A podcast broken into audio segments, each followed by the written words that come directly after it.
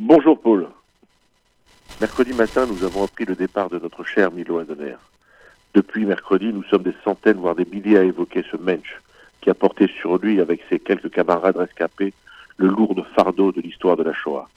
Milo, cet enfant du 4e arrondissement, déporté le 23 septembre 42 avec toute sa famille et qui le 30 avril 45 rentrera seul avec l'une de ses sœurs. Milo Adoner, qui au lendemain de la Shoah a fait sienne l'histoire, la vie, le nom de chacun de ceux qui n'avaient pas eu comme lui la chance de revenir.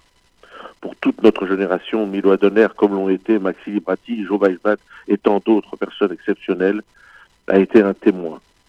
Aujourd'hui, ils ont disparu et ils représentent pour nous le symbole de la force, du courage et du combat. Puisant leur force dans l'horreur des pages noires de la Deuxième Guerre mondiale, ils ont écrit l'histoire avec l'encre noire du sang de chacun des six millions de juifs qui ont été exterminés. À chaque commémoration, à chaque rencontre, à chaque échange, Milo nous racontait et faisait revivre ses amis, sa famille et ses camarades disparus.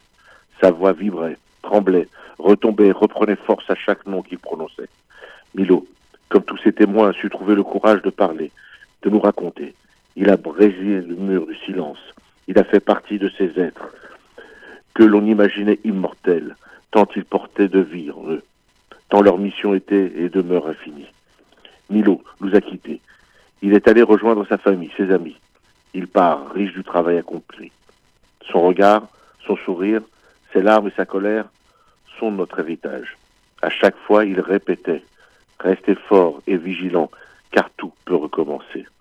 Alors que cet après-midi, il sera enterré et rejoindra son avant-dernière demeure, prenons l'engagement devant lui et tous ses camarades de poursuivre le combat, car nous le voyons bien, la bête immonde est encore vivante et les négationnismes reprennent force.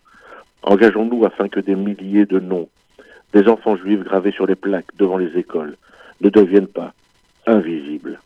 Tous ces enfants juifs et leurs familles ne seront morts que si on les oublie. Milo, tu as tellement travaillé, tu as le droit de te reposer. Mais si parfois tu nous vois baisser la garde, fais-nous le savoir. Je suis sûr que tu sauras comment le faire. Shabbat Shalom et bonne fête de Purim.